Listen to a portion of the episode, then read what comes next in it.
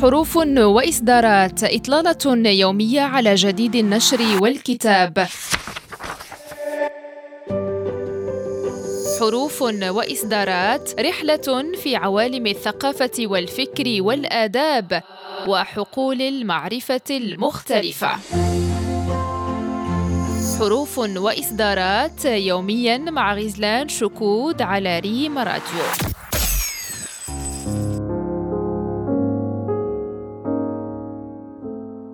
مستمعينا الأفاضل أهلا بكم إلى حلقة جديدة من حروف وإصدارات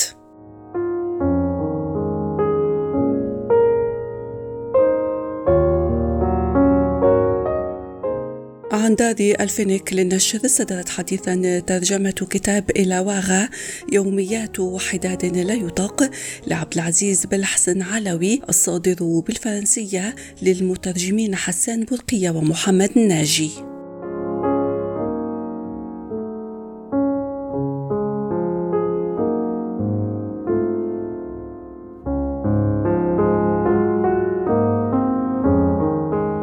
وحسب الجهة الناشرة فإن هذا العمل المؤثر يروي المأساة التي عاشتها عائلة عبد العزيز بالحسن علوي بعدما توفيت ابنتها ليلى علوي المصورة الشابة الموهوبة يوم 18 يناير 2016 متأثرة بجراحها ضحية هجوم إرهابي في وغادوغو ببوركينا فاسو أثناء قيامها بمهمة لفائدة منظمة العفو الدولية معتبرة أن هذا الكتاب هو شهادة أب مكلوم يرصد بدقة مؤثرة هول الفاجعة.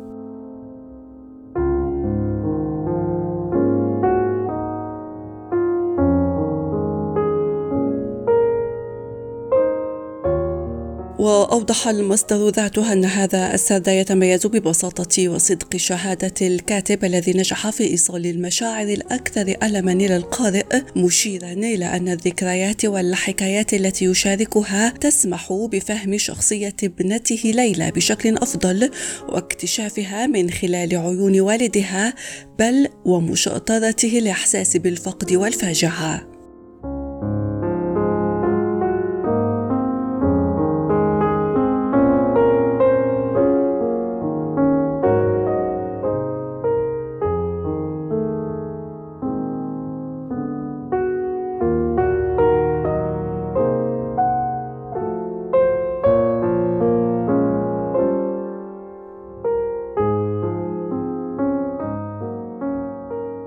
وأضافت دار النشر أن وفاة ليلى علوي المأساوية أثارت تعاطفا كبيرا وموجة من التضامن والدعم في جميع أنحاء العالم مبرزة أن ليلى العلوي عرفت بكونها مصورة موهوبة سافرت حول العالم للدفاع عن حقوق الإنسان وتنوع الثقافات.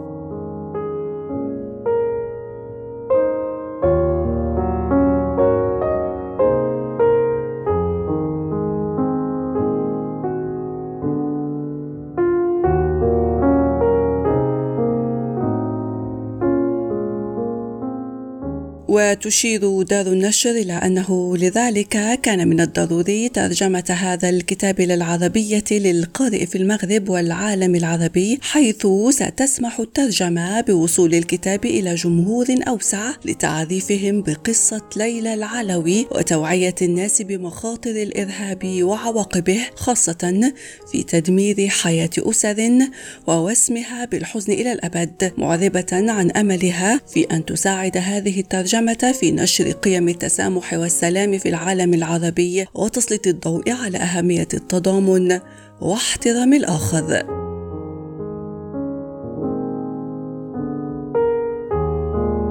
إلى هنا مستمعينا نأتي إلى نهاية هذه الإطلالة اليومية. موعدنا في حلقة جديدة مع إصدار جديد على ذم راديو. إلى اللقاء.